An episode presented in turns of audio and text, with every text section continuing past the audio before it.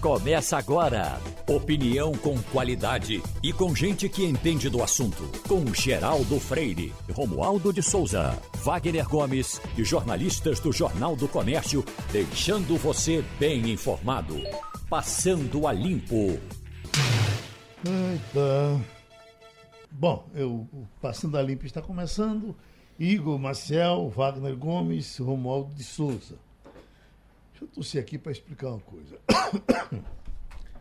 Essa, essa tosse seca, ela vem comigo desde a sexta-feira passada. Na quinta-feira passada eu fiz o, o, a, a terceira dose da Coronavac. Da, Da Covid. da Covid. Foi a Pfizer que eu tomei. Eu tinha Sim. tomado as duas, corona, as duas Coronavac e a, a- tomei da, da Pfizer. E aí, essa tosse apareceu, seca, sem, sem, nenhuma razão para ela. E quando foi ontem, eu fui para o laboratório para fazer, eh, o- deixar o material para fazer exame. O que é? Que diabo é isso? E a moça que me atendeu, que foi tirar, fazer um exame, disse, olha, você tomou a terceira dose? Eu digo, tomei. Ela disse, pois foi, no meu caso, eu tomei a terceira dose, me apareceu uma tosse dessa. E ela durou mais ou menos uns 15 dias. Depois ela foi embora, eh, como efeito colateral da, da, Da terceira dose. Da terceira dose. Ou da, da- da vacina da Pfizer. Uhum. Eu não sei se. Eu, eu tenho escutado outras pessoas que tiveram febre rapidamente.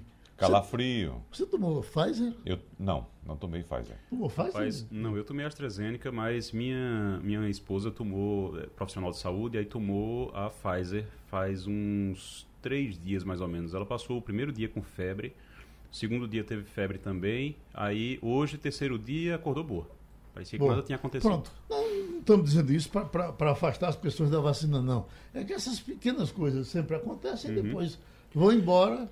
E aí você só fica com a certeza de que o bicho Mas funcionou. olha, é, exatamente. eu- eu- Que é, dá para rir, dá para Quando, chorar. né? quando dá reação, dizem que é bom, dizem que é, É, melhor. Claro que exatamente. toda vacina, toda vez que você toma vacina, tendo reação ou não, ela tem um efeito. Agora, o pessoal diz que quando você tem reação, é até melhor, porque mostra que o organismo realmente, realmente reagiu àquilo ali e ele está pronto para quando o vírus chegar. Quando o vírus chegar, o organismo está pronto porque já sabe, já tem a memória ali da, é, é, do, do vírus, ele já vai saber Isso como é. não quer dizer que quem não teve reação não, está, não esteja Claro. De jeito nenhum, tem Geraldo tomou as também, duas primeiras, não exatamente. teve nenhuma reaçãozinha. Nenhuma. Pois é. Nada. E, teve, e, e Mas, mas esteve com, com protegido. relação da Coronavac, eu não conheço ninguém que tenha reclamado de alguma reação. Uhum. Minha mulher teve reação com tudo. Ela Coronavac? tomou, ela tomou duas Coronavac e a terceira foi Pfizer. É, teve com todas aí? Ela teve com todas, é. Ela teve com todas. É. Agora, com a, a primeira dose da Coronavac foi, foi um pouquinho mais. Ela teve um pouquinho mais. E foi. E a reação ficou mais mole, com uma febrezinha ali. Na segunda já não teve tanta. E a Pfizer teve um pouquinho mais também. A tua esposa é profissional de saúde? É. É, né? É. Agora, ve- veja só, as pessoas mais jovens apresentam um, um- um quadro de, de- de reação mais forte do que as pessoas de mais idade. Às vezes as pessoas de mais idade, a idade mais avançada apresentam quase nada de reação, não tem nada, porque já entra naquele processo de imunossenescência, ou seja, de uma, defi- de uma diminuição da imunidade. né? Por isso que há essa pressa em vacinar as pessoas de terceira idade. Por isso que a prioridade são os idosos. Né? Eu fiz esse exame no, no laboratório de Marcelo Magalhães, onde eu faço desde menino. Ah, e aí, não me disseram isso lá. Depois eu saindo para conversar com as pessoas, me disseram que esse laboratório, essa rede de laboratório acaba de ser vendida para um grupo. Grupo Fleury. É. Fleury é Grupo brasileiro. Fleury. grupo, É brasileiro. É. É brasileiro. 350 milhões teria sido Uhum. Uma compra. Eles têm muitos prédios. É. né? A gente está acompanhando muito isso, Geraldo. Aglomerados de empresas, né? grandes empresas fazendo aquisições em vários setores. Não é só na área de saúde, não. Na área de educação também. A gente está vendo aqui na área da educação, grandes empresas de educação chegando aqui no Recife, fazendo aquisição, inclusive, de escolas locais. Na área de saúde, como você citou, não só hospitais, mas também laboratórios. Qua- Enfim, Quase todos, né? é, é uma O CEP tendência. já foi vendido É, há e- tempo. e- Agora, o, o Gilson Cidrim já havia sido vendido. Uhum. É. O, o Hospital Santa Luzia vendido. É, Né? exatamente. Aí tem também na área de hospital, tem a rede DOR que está crescendo muito, é, comprando vários, vários hospitais pelo Brasil. Aqui Enfim, no Recife, é uma, aqui no Recife, inclusive, Eu só acho uma coisa, você vai perdendo a decisão local, não é? O trabalho continua, até porque, na verdade, eles compram e deixam, inclusive, os donos trabalhando nos mesmos hospitais. É, acontece, acontece. É? É. acontece Agora, na, na... a decisão local daquele camarada que você vai conversar com ele, aí vamos ter que viajar. Né? É, é, mas aí eles fazem parte de um guarda-chuva, digamos assim, chamado holding. Uhum. Né? Então existe uma decisão central, a empresa passa a fazer parte daquela holding, mas essa estratégia também faz parte desse processo de aquisição. Por quê? Porque, como você bem disse, a presença do, digamos, dono local, conhecido da comunidade, é muito importante. Então, as empresas que compram sabem disso. Geralmente, no caso, no caso de hospitais, você tem médicos que estão à frente, que são os donos dos hospitais Isso. e que aí vendem para essas, essas grandes, essas holdings, essas grandes empresas. Então, quando eles vendem, eles já vendem fazendo um acordo, dizendo, olha, eu não vou deixar de trabalhar, eu quero vender o, o, o ativo aqui, mas eu não vou deixar de e trabalhar. E também eles não querem então, que o cara saia. E não querem que porque ele saia, porque ele tem, ele tem, e ele tem tem, a quarentena para é, fazer isso. Eles têm a experiência do local, eles têm o, o, o, conhecimento realmente do local. O que acontece, e aí eles acabam optando por isso, é porque você acaba tendo. Para a holding é interessante, porque vai ter menos custos, você vai ter mais unidades e vai dividir os custos. Algum, tem alguns custos operacionais que são iguais para todas a, as, as empresas. É, por exemplo, se você tiver um custo com marketing, um, um investimento em marketing, esse investimento vai ser um para um hospital e o outro para outro hospital. Se for uma, tiver um guarda-chuva ali que tiver esses dois hospitais, por exemplo, ela vai gastar o, o marketing vai ser vai servir para as duas, então vai economizar já naquilo ali. Isso aí vale para várias outras outras atividades, para várias outras coisas outros custos que essas empresas têm. Então você otimiza, você vai deixar, vai, racional, vai racionalizar ali, vai otimizar os custos. Agora, é, como você disse, perde realmente essa coisa da. Tem que ter muito cuidado para não perder essa coisa da identidade. Se você perde a identidade, aí você pode realmente levar ao fracasso no É futuro. tanto que eles não mudam os nomes das empresas Exatamente. locais. Não muda. E essa questão de manter também os gestores atuais no comando, na indústria isso é conhecido como transferência de tecnologia. Que é que eles querem com isso? Fazer essa transferência de conhecimento, de gestão e de relacionamento com a comunidade para daqui a algum tempo, no, quem, quem, o, o ex-dono ele fica durante um período, ele não fica a vida toda na empresa trabalhando, não. Eles fazem um contrato e de, estabelecem um tempo, dois anos, três anos, cinco anos, dez anos, seja lá quanto, quanto for. Mas é um tempo de transição. Eu, um tempo havia um certo preconceito contra multinacionais. Eh, e eu me lembro que Gentil Mendonça, que era delegado do trabalho, ele chamava a gente para conversar disse, olha, eu não sei porque que as pessoas falam disso. Por quê? As, as multinacionais, elas eh, são obrigadas, às vezes, a, a, a prestar serviço de uma forma até mais exigida do que as, as locais. O trabalhador, para trabalhador, para quem trabalha na multinacional, ela tem que prestar conta lá para o seu chefão na Alemanha, nos Estados Unidos, onde quer que seja, de que está tendo uma boa relação com as pessoas que ela tem para trabalhar. Geraldo, você está falando de, de, o pessoal tem na era, antigamente tinha preconceito com multinacional. Vou dizer uma coisa, hoje em dia ainda tem gente que tem preconceito com isso. Tem gente que vive nos anos 60 ainda e grita por aí contra o imperialismo norte-americano. Então você, você vai encontrar ainda na política gente ali gritando contra o imperialismo norte-americano é realmente o pessoal que vive nos anos 60, nos anos 70 não consegue é, sair dali. Inclusive, esse termo multinacional está em desuso. Né? O que é mais utilizado hoje, Geraldo, é o transnacional, porque o multinacional dá a ideia de que a empresa é composta por várias nações, né? multinacional. E, na verdade, é uma empresa de uma nação que atua em várias nações ao mesmo tempo. Então, chama-se agora transnacional. Mas só uma pergunta: essas empresas, as chinesas, que a China está comprando muito em todo canto. E sempre se falou de que na área do trabalho a, a, a, os chineses exigiam demais, né? tratavam o cara a pão e água por lá. Já foi pior. As coisas foram se organizando. Hoje o trabalhador chinês Parece que não é mais aquela coisa Agora é- do, é- trabalho escra- escravo. É pão e água, mas É. o pão é com manteiga. Mas quando ela compra, mas se ela, atua- se ela, se ela compra aqui no Brasil, muito, ela tem que submeter às leis brasileiras, né? Sempre, Claro, em qualquer lugar, claro. em qualquer lugar para onde ela vai. Qualquer Quando ela- lugar do mundo. Aliás, isso é uma dificuldade. é, não sei se tem um, um documentário, eu não lembro exatamente o, o nome do documentário, mas que foi um, um documentário que ganhou o Oscar de uma empresa chinesa que se instalou nos Estados Unidos e eles fizeram, o- acompanharam é, a instalação e os, o, o impacto, os atritos que aconteceram porque existia os chineses que compraram a empresa, uma empresa de vidros lá nos Estados Unidos, uma indústria de vidros. E a, a indústria que comprou era uma, a empresa que comprou era uma empresa chinesa, os donos chineses, e os chineses foram para lá, para os Estados Unidos, para implantar um tipo de trabalho que era o que eles estavam acostumados na China. E quando eles chegaram lá e deram de cara com um sindicato nos Estados Unidos, os sindicatos fortes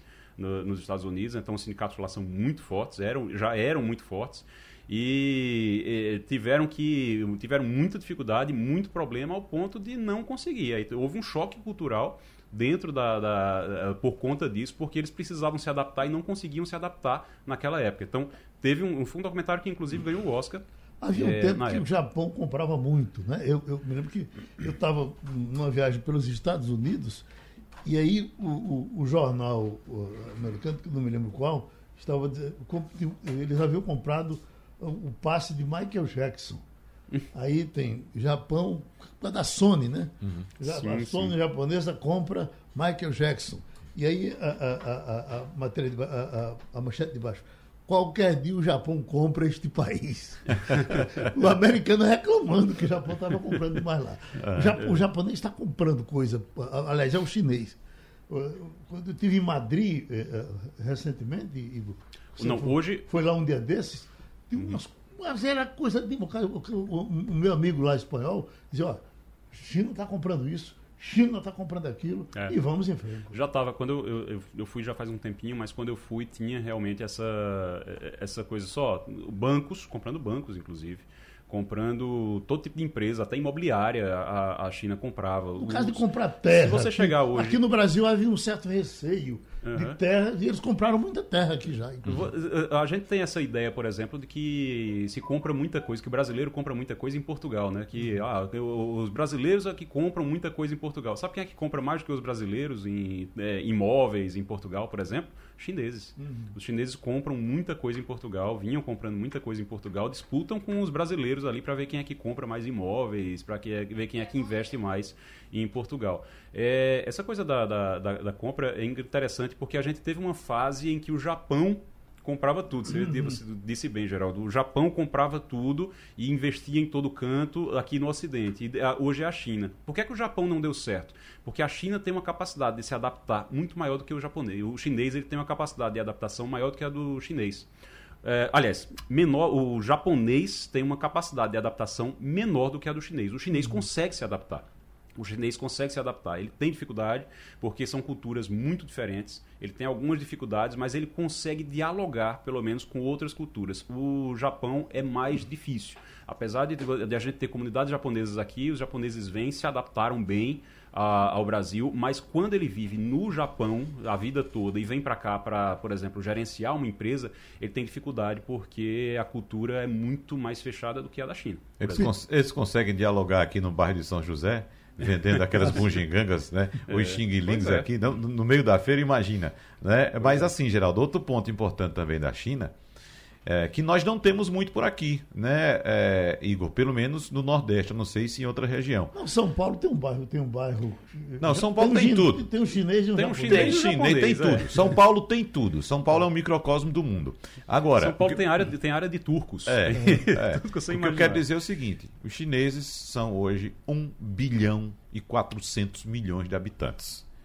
Imagina a potência que é o chinês no, no quesito turismo, que, como eu disse, não, não sei muito aqui no Nordeste. Mas, por exemplo, na Europa, a França não vive sem um turista chinês. A Na gente- a gente China, aproveita em muito diversos isso, lugares, inclusive. eles copiaram as coisas. Eles copiaram uma, uma- a catedral de Notre Dame quando pegou fogo, o pessoal estava indo ver a chinesa, disse que é igual. É, a, agora... gente, a, gente, a gente usa muito pouco isso e a gente aproveita muito pouco o turismo dos chineses, porque é. quando você vai para qualquer outro lugar, você vai para a França, como disse, é, é, você tem, claro, muito brasileiro, você tem muito é, americano, mas na França, pelo menos a última vez que eu fui em Paris, só via chinês. É. Era uma coisa impressionante. Aí, no caso, eles, estou falando deles como consumidores de turismo, né?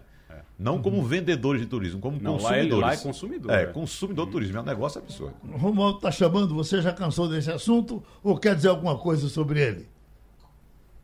Eu quero dizer que hoje é o dia do livro. Sim.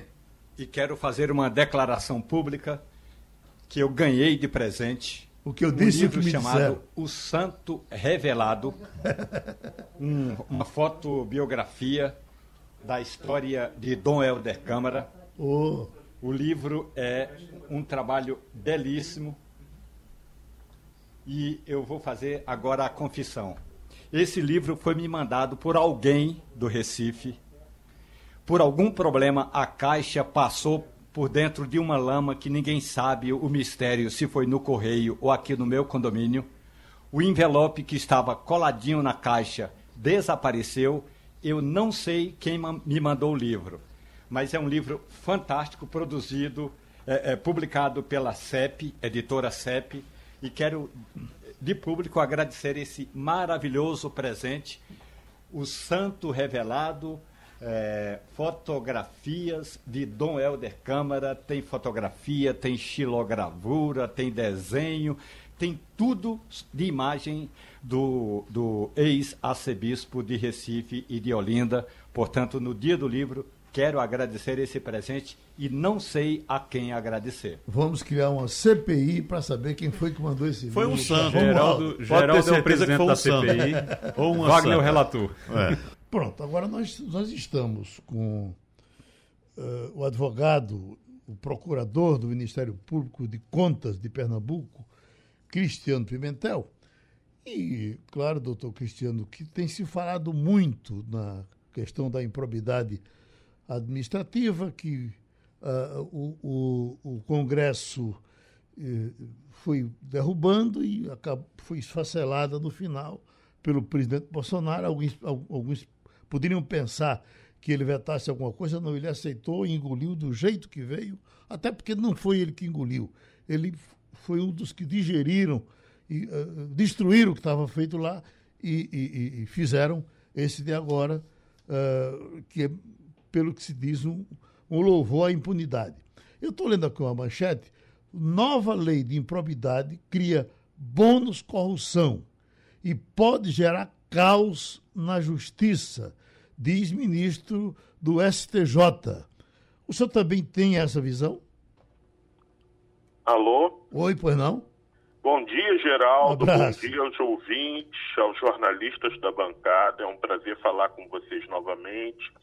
Com certeza, Geraldo, essa nova lei da improbidade, essa mudança nessa lei de improbidade que é de 1992, do governo Collor, ela vai realmente trazer um grande caos à justiça, como disse o ministro Herman Benjamin, do STJ, nessa matéria de hoje, mas também ela vai trazer muita impunidade para agentes políticos, agentes públicos e grandes empresários que lidam com a administração pública, é, de uma forma geral, de maneira ilícita porque ela é verdadeira uma lei de impunidade administrativa, não é mais lei de improbidade administrativa. E ela está dentro, Geraldo, dentro de todo um contexto de que querem colocar o Ministério Público como instituição como grande vilão da República. Estão podando o Ministério Público em todas as frentes. Foi a tentativa de PEC 5, que só foi derrotada por cinco votos nós tivemos também uma mudança na lei de ficha suja, que agora a rejeição de contas ela só vale se houver débito, ou seja, se não houver débito, mesmo o prefeito, o gestor público com as contas rejeitadas, ele segue impune, e várias outras iniciativas, como uma do Tribunal Superior Eleitoral, que foi até pouco divulgada, que se o político for comprar voto durante a eleição e o eleitor gravar o político, essa gravação não vale. Foi uma decisão do nosso Tribunal Superior Eleitoral recente, dizendo que não vale mais é, a gravação ambiental por um dos interlocutores, uma coisa que sempre foi permitida, há mais de 30 anos era permitida na jurisprudência, mas para blindar nossos políticos, nosso Tribunal Superior Eleitoral diz que o eleitor não pode mais gravar o político tentando comprar o voto do eleitor. Então são iniciativas de impunidade em várias frentes, gestadas aí pelas mesmas pessoas, não é a cúpula do Congresso Nacional, e nós estamos vendo o Ministério Público na Berlinda. Estamos então com o professor procurador do Ministério Público, Cristiano Pimentel, e chamamos Romualdo de Souza de Brasília. Procurador, tem uma questão, muito bom dia para o senhor. Tem uma questão que o legislador, na prática, inovou: a tal da corrupção dolosa. É como se alguém chegasse para o corrupto e arrancasse dele, e somente assim ele viesse a ser incriminado, a declaração de que ele é um corrupto. O senhor admite, o senhor concorda com análises de juristas que dizem que, na, na linguagem popular, desta vez o Congresso Nacional deu um passo além eh, de quem realmente quer passar a mão na cabeça de quem comete corrupção, procurador? Esse é um ponto muito importante, Romualdo. Acho que é o ponto central dessa nova lei, porque há uma exigência agora de que a improbidade seja dolosa. Se não for dolosa, o Ministério Público nem pode entrar com a ação, não pode nem começar nada. Então, o que acontece? O Ministério Público ele vai ter que provar que o agente público teve a intenção de cometer a improbidade. É aquilo, se o prefeito deixar um milhão de medicamentos vencerem no estoque da prefeitura, não é? O Ministério Público vai ter que provar que ele tinha a maldade, a intenção de que aqueles medicamentos venceram. Senão, não, não pode ter mais ação de improbidade nesses casos, porque o Ministério Público nunca vai conseguir provar uma coisa que está na cabeça, na mente do prefeito. Então, é uma situação de total impunidade. Isso é contra a lógica da vida, Romualdo. Imagina Geraldo Freire dirigindo ali na Avenida Mário Melo, vem um carro por trás e bate no carro de Geraldo. Há responsabilidade civil do motorista que abarrou o carro de Geraldo em pagar o prejuízo, em fazer indenização. Não pode o motorista que aborrou dizer, ah, eu não tive intenção, então não vou pagar nada. É isso que a lei de improbidade fez. Ela diz que basta a pessoa dizer que não teve intenção, que ela está livre de qualquer punição. Então, isso é realmente surreal, isso é contrário ao que acontece na vida das pessoas comuns, na vida privada, em termos de indenização e responsabilidade. Ou seja, os políticos eles têm um foro privilegiado como regra geral e agora só podem ser punidos se o Ministério Público provar que houve a intenção, que houve o dolo. Igor Maciel. Cristiano, bom dia.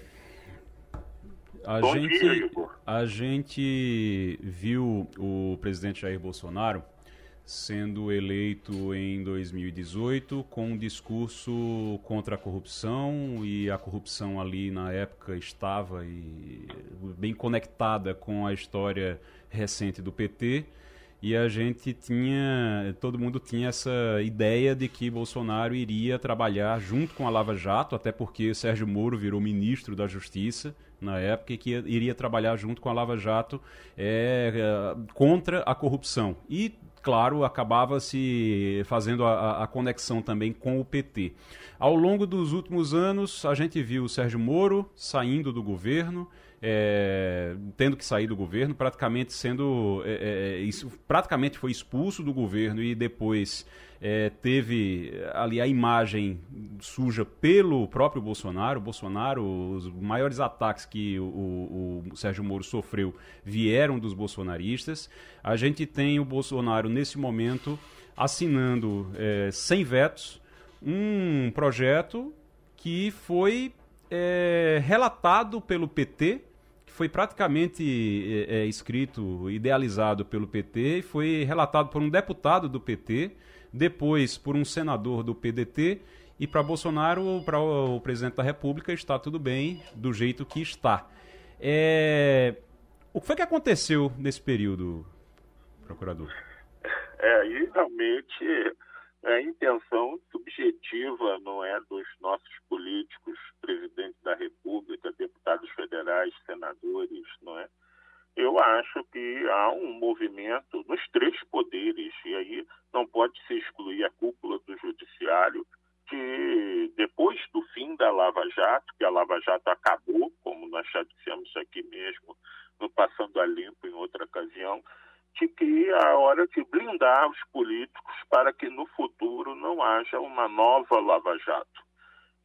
São medidas legislativas, administrativas, novas jurisprudências no Supremo Tribunal Federal e Tribunal Superior Eleitoral, para que não se repita uma nova Lava Jato no futuro, não é? Ou seja, é aquilo que o Ministério Público, mesmo com provas, não é, não possa processar políticos e agentes públicos. Seja, é uma corrida de obstáculos agora para você fazer uma ação de improbidade. Isso é uma concertação não só do Poder Executivo, do Congresso Nacional, do Judiciário, nós temos aí até a própria cúpula do Ministério Público, Procurador-Geral da República, tem sido muito criticado por determinadas ações e omissões nesse contexto de impunidade generalizada que está se criando no Brasil. Então, eu vejo que a classe política e a cúpula dos poderes se unindo, não é, para que a corrupção continue sendo uma marca é, no Brasil, como é há mais de 500 anos, como nós todos sabemos. O que aconteceu com a Lava Jato foi um sopro momentâneo que durou aí alguns anos, mas a Lava Jato já está sepultada e agora estão querendo impedir a existência de uma nova Lava Jato hipotética no futuro. Doutor Cristiano, os apoiadores desse projeto argumentaram ao longo da tramitação dessas propostas de que era necessário mudar a lei para evitar abusos que recaiam principalmente sobre gestores de pequenos municípios afastando da política quadros qualificados que tinham receio de processos. É como se assim, você para entrar na vida pública, você tivesse que praticar alguma traquinagem, né? E ficar tranquilo. Veja só, o sujeito não entra segundo eles porque tem receio de algum processo. Bom, tem receio de algum processo quem tem má intenção. Não é? Quem não tem má intenção não vai ter medo de processo nenhum.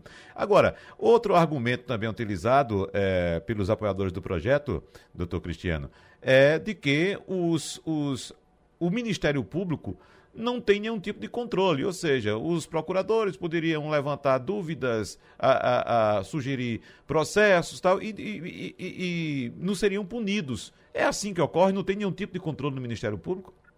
É, são dois pontos muito importantes na, na sua pergunta. Olha, o que acontece é, em termos de controle do Ministério Público? O Ministério Público ele é um órgão importante, reconheço, mas ele sozinho ele não faz nada. Ele tem o poder da argumentação. Porque quando tem uma operação Lava Jato, quando tem uma busca e apreensão, uma prisão preventiva, não é o Ministério Público que decreta isso. É sempre o Poder Judiciário. E nas ações de improbidade, a mesma coisa o Ministério Público não faz a improbidade sozinho. O que ele faz é um argumento por escrito, uma petição, e protocola no Judiciário. E é o juiz que tem que decidir se acata ou não os pedidos do Ministério Público. Então, esse argumento de que o Ministério Público estava sendo abusivo, está sendo assim perseguindo prefeitos, ele não se sustenta, porque todas as medidas elas são decretadas pelo Poder Judiciário. E um prefeito, Wagner, mesmo do interior, quando responde a uma ação de improbidade, ele tem direito a quatro instâncias de julgamento. Ou seja, para ele realmente sofrer uma injustiça, muita gente no judiciário tem que errar.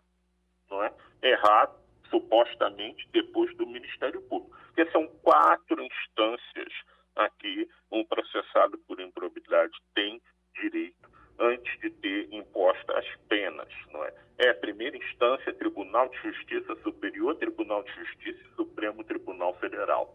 Quanto à falta de controle, o que eu vejo é que, por exemplo, existem já muitos controles do Ministério Público. O primeiro é o Poder Judiciário, porque o Ministério Público sozinho não tem poder para fazer nada. Precisa o juiz decidir e, quando o juiz decide, a parte contrária tem direito a recurso.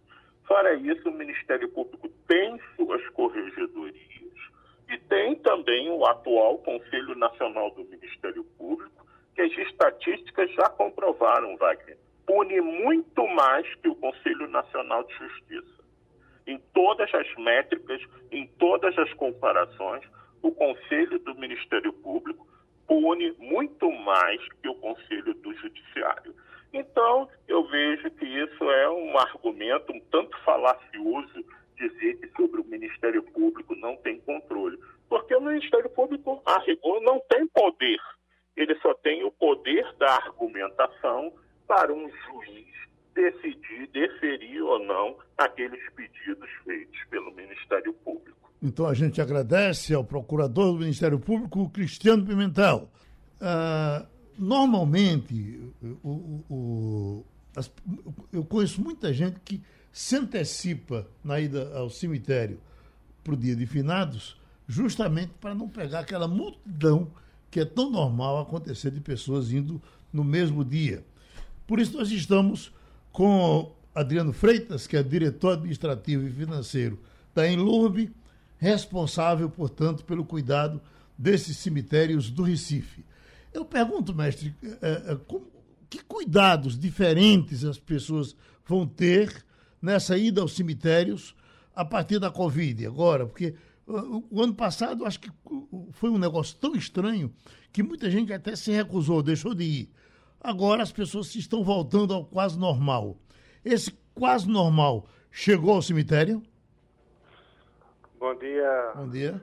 É, bom dia a todos. É, bom dia, Geraldo Freire. Bom dia a todos os ouvintes da Rádio Jornal.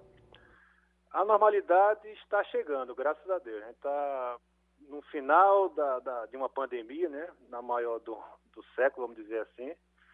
E todos os cuidados estão sendo tomados para que a gente possa receber uh, os nossos visitantes na, durante já essa semana, né? A gente está com esforço de convencer as pessoas, né? a gente se antecipou na preparação do cemitério para que as pessoas possam já visitar os seus parentes, os seus entes queridos né, que estão lá sepultados em Santa Amaro, já essa semana, para evitar que no dia 2 tenha aquele mundo de gente lá, como você falou, e que em antecipando o, o, a visita fica mais confortável, fica um atendimento de melhor qualidade, né? porque são menos pessoas, a gente consegue dedicar um funcionário nosso para acompanhar, inclusive o parente, né? até o local de sepultamento. Alguma exigência a mais? Por exemplo, o, o, o, uso da máscara, por exemplo, será um pedido do cemitério? As pessoas podem entrar no cemitério sem máscara? O, protocolo permanece ainda vigente. A gente está tendo é, esse esforço né, de, de preparar os espaços, de deixar tudo limpo, de ter cuidado com os eventos que vão acontecer, né, para poder espaçar os eventos, mas os cuidados permanecem, né? Entrar no cemitério com máscara, ali em toda a cidade, né? Andar com máscara, é, vamos ter já, já temos nos acessos é, dispenser com álcool para poder as pessoas higienizarem, né? quem, vem de um, quem, quem já vem de um ônibus, né? quem vem é, de uma área que tá, teve um contato com algum objeto, para poder limpar suas mãos, né? É, manter o distanciamento social entre as pessoas, e nos túmulos que são mais visitados, né, de, alguma, de alguma personalidade dentro do cemitério, que as pessoas respeitem né, aquele ambiente e aguardem né, que o fluxo reduza para poder também ter acesso, se for visitar aquele, aquele ambiente. Algum cuidado especial nas áreas onde foram sepultadas pessoas que morreram de Covid-19? Sim, a, a Prefeitura do Recife, né, o, o, o prefeito João Campos, né, fazendo um investimento muito grande na parte de, de estruturação dos cemitérios. É, inclusive, nós edificamos áreas específicas para receber vítimas da Covid, tanto em Santa Amaro como no cemitério Parque das Flores. Então, esses locais são locais específicos para esse tipo de sepultamento. É, e, e, nesses locais vamos ter pessoas, vamos ter funcionários nossos que vão é, atender a população, né, para poder identificar qual local que foi sepultado aquele parente, para que a pessoa possa ir até lá e fazer a sua visitação. Mas tudo respeitando os protocolos. Tem que verificar quantas pessoas já estão lá, né? Não pode ir aglomerado, é, com máscara, de forma que as pessoas possam prestar a sua homenagem, mas sem se expor, né? nem expor os demais que estão no cemitério também em visitação. Até ontem falavam que os senhores iam disciplinar também a venda de flores. Já está resolvido? Controle do comércio ele fica, é, fica restrito a, a, a, a outra secretaria do município, a questão de controle urbano, mas dentro do cemitério não tem comercialização. Todo o comércio fica no entorno, inclusive nós estamos com a equipe especial no dia 2 de novembro, desde as 6 da manhã até as 22 horas, para fazer o recolhimento de qualquer tipo de resíduo que esse, essa atividade possa gerar, para manter tanto o cemitério quanto o entorno adequado à, à população. Então, para fechar, doutor Adriano, os senhores, inclusive, recomendam, aconselham, pedem que as pessoas se antecipem. Exatamente, exatamente. A gente já percebe um aumento do fluxo de pessoas desde ontem, né? É, estava mais, estava mais mais é, reduzido durante a semana, mas a gente já percebeu ontem que as pessoas já estão indo ao cemitério, e isso é muito bom. Inclusive as pessoas mais idosas, né, que têm dificuldade de locomoção, que o carro precisa entrar no cemitério para poder chegar até próximo seu túmulo, então o quanto antes ela puder ir, mais fácil vai ser o acesso e mais confortável vai ser a visitação, com menor risco para essa pessoa, uma vez que o cemitério está ainda um pouco vazio. Ele está com reforço da Guarda Municipal, né, durante todo o período, né, com rondas, é, nossa equipe está lá atenta, né, para poder verificar algum tipo de anomalia, e, e essa ida antecipada realmente é muito adequada. Pronto, a gente agradece a contribuição do doutor Adriano Freitas, diretor administrativo e financeiro da Enlurb, falando de cemitérios. Fala nisso, Wagner, eu tinha lhe dito que a, a estátua de Reginaldo Rossi uh, tem programações, inclusive, para visitar. Uh, diz que tem caravanas uh, marcadas. De, é o William, o fotógrafo. Todo dia vai para lá, tira foto de gente que está lá, me manda. Diz que tem, tem caravanas de uh, Vasco da Gama, Nova Descoberta, gente que vai levar comida. É, raramente você. É um lugar que eu passo sempre, até diversas vezes fico no meu caminho, e eu tenho a curiosidade de passar para ver se ninguém picha, se está cuidado direitinho. Aí está lá. Raramente não tem duas, porque são, são dois banquinhos na frente dele. É. Raramente não tem duas pessoas no, tomando uma com o Reginaldo Rossi. É uma coisa que, que vale a pena ser vista. Você já sentou lá? Ainda ontem eu fui e sentei. Sentou? Eu fui, porque eu fiz uma gravaçãozinha, botei no Instagram. É. Entendeu? Eu fui com o Daniel Bueno, uhum. Daniel Bueno cantando, e o povo de lado gritando: Reginaldo Rossi! É. Reginaldo Rossi! Bicho, que beleza, faz muita falta. Certamente será bastante visitado, sim, né? Na, sim. na próxima terça-feira, o turno de Reginaldo Rossi. Sim, né? acho que se já era visitado, se é visitado toda semana, todo dia, é. até porque o espaço está bom, aquele espaço ali no Pátio Santa Cruz é, é, até para colocar o carro não está sendo difícil. Mas você está falando da estátua, né? Da, da estátua. Da estátua é, eu, eu, eu, falei do túmulo, né? Ah, o, o, túmulo não. Porque o problema, veja, é, um camarada popular como o Reginaldo Rossi teria que estar aqui em Santa Amaro. O túmulo da Morada, do Morada da Paz é outro tipo de, de comportamento, pra, é, é, outra conveniência. É outro ele, público. Ele está lá com estátua. Mas eu, eu no, no, primeiro ano eu fui lá, só, só fui eu. As pessoas, então, elas, elas não têm essa intimidade. Isso, na verdade, a elite não, não, não faz esse tipo de visita. Faz uhum. o povão. E o povão não tem essa intimidade com o Morada é. da Paz, com, tem com, com Santa Amaro. Na é verdade? É, exatamente. Uhum. E outra coisa, a posição. E no caso dele, ele está ele, ele tá fora, ele tem uma estátua no centro da cidade para que as pessoas possam ir. E, e outra coisa, se tivesse aqui em Santa Mário, veja só, dá- daria para fazer as duas coisas: passar no túmulo, em Santa Mário, e depois E tomar uma lá com e ele. tomar uma né? cachaçinha lá, lá, com ele. Lá, senta e É. toma uma com ele. É, exatamente. Deixa eu entrar no comercial e a gente volta já.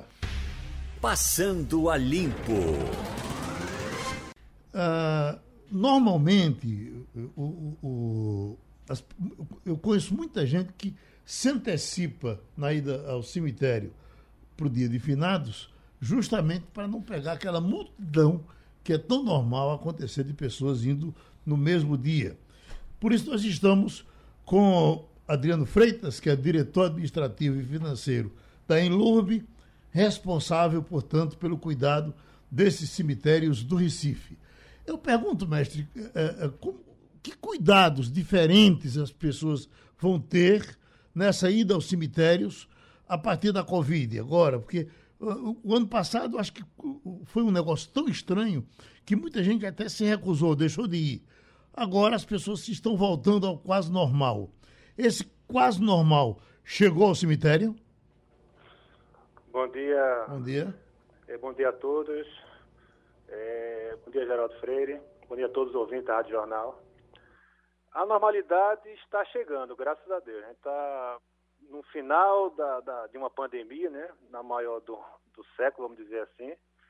E todos os cuidados estão sendo tomados para que a gente possa receber ah, os nossos visitantes na- durante já essa semana, né? A gente está com esforço de convencer as pessoas, né? a gente se antecipou na preparação do cemitério para que as pessoas possam já visitar os seus parentes, os seus entes queridos né, que estão lá sepultados em Santa Amaro, já essa semana, para evitar que no dia 2 tenha aquele mundo de gente lá, como você falou, e que em antecipando o- o- a visita fica mais confortável, fica um atendimento de melhor qualidade, né? porque são menos pessoas, a gente consegue dedicar um funcionário nosso para acompanhar, inclusive o parente, né, até o local de sepultamento.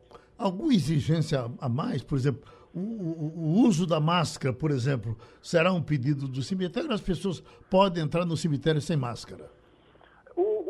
Protocolo permanece ainda vigente. A gente está tendo eh, esse esforço né, de, de preparar os espaços, de deixar tudo limpo, de ter cuidado com os eventos que vão acontecer, né, para poder espaçar os eventos. Mas os cuidados permanecem, né? Entrar no cemitério com máscara, nas- em toda a cidade, né? Andar com máscara. eh, vamos ter já, já temos nos acessos é, dispenser com álcool para poder as pessoas higienizarem, né? quem, vem de um, quem, quem já vem de um ônibus, né? quem vem é, de uma área que tá, teve um contato com algum objeto, para poder lim- limpar suas mãos, né? É, manter o distanciamento social entre as pessoas e nos túmulos que são mais visitados, né, de alguma, de alguma personalidade dentro do cemitério, que as pessoas respeitem né, aquele ambiente e aguardem né, que o fluxo reduza para poder também ter acesso, se for visitar aquele, aquele ambiente. Algum cuidado especial nas áreas onde foram sepultadas pessoas que morreram de Covid-19? Sim, sim. É, é, o, a, a Prefeitura do Recife, né, o, o, o prefeito João Campos, né, fazendo um investimento muito grande na parte de, de estruturação dos cemitérios. É, inclusive, nós edificamos áreas específicas para receber vítimas da Covid, tanto em Santa Amaro como no cemitério Parque das Flores. Então, esses locais são locais específicos para esse tipo de sepultamento. É, e, e nesses locais vamos ter pessoas, vamos ter funcionários nossos que vão é, atender a população, né, para poder identificar qual local que foi sepultado aquele parente, para que a pessoa possa ir até lá e fazer a sua visitação. Mas tudo respeitando os protocolos. Tem que verificar quantas pessoas já estão lá, né? Não pode ir aglomerado, é, com máscara, de forma que as pessoas possam prestar a sua homenagem, mas sem se expor, né? nem expor os demais que estão no cemitério também em visitação. Até ontem falavam que os senhores iam disciplinar também a venda de flores. Já está resolvido?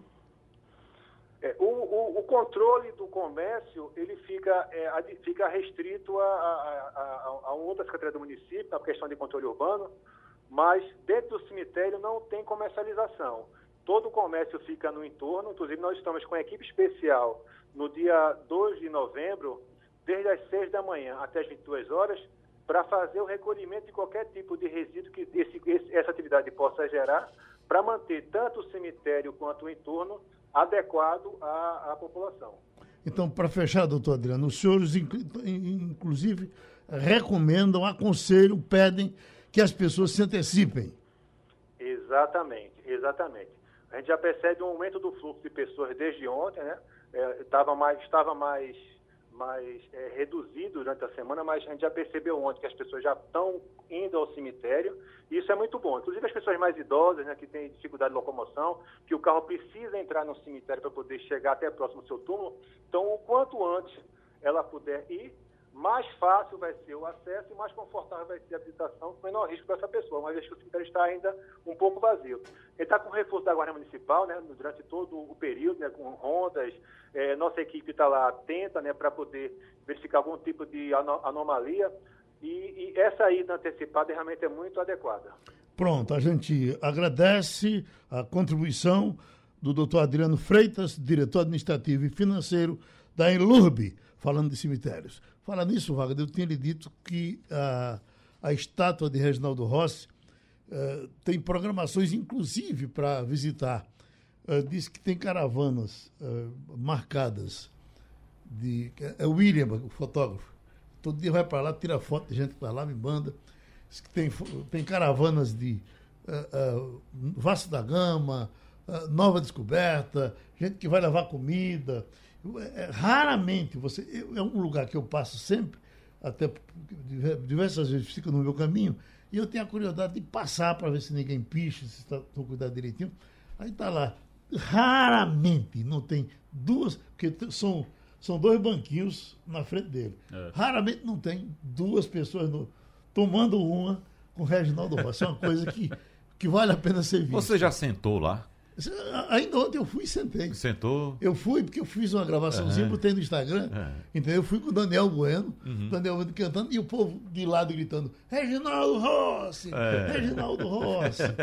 Bicho, que beleza, faz muita falta. Certamente será bastante visitado, sim, né? Na, sim. na próxima terça-feira, o turno de Reginaldo Rossi. Sim, né? acho que se já era visitado, se é visitado toda semana, todo dia. É. Até porque o espaço está bom, aquele espaço ali no Pátio Santa Cruz é, é, até para colocar o carro não está sendo difícil. Mas você está falando da estátua, né? Da, da estátua. Da estátua é, eu, eu, eu, falei do túmulo, né? Ah, o, o, túmulo não. Porque o problema, veja, é, um camarada popular como o Reginaldo Rossi teria que estar aqui em Santa Amaro.